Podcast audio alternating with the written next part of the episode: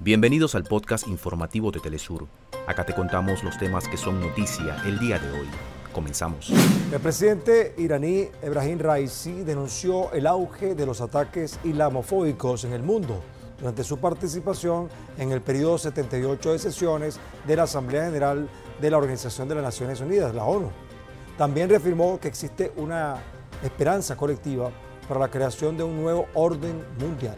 El gobierno de Colombia y las eh, disidencias del Estado Mayor Central de las antiguas Fuerzas Armadas Revolucionarias de Colombia, las FARC, anunciaron la instalación oficial de una mesa de diálogos de paz y fechas para el inicio de un cese al fuego bilateral.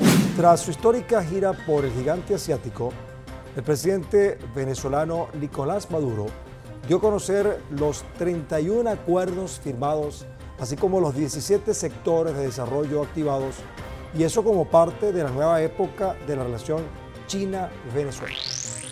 Hasta acá nuestros titulares. Para más información recuerda que puedes ingresar a www.telesurtv.net.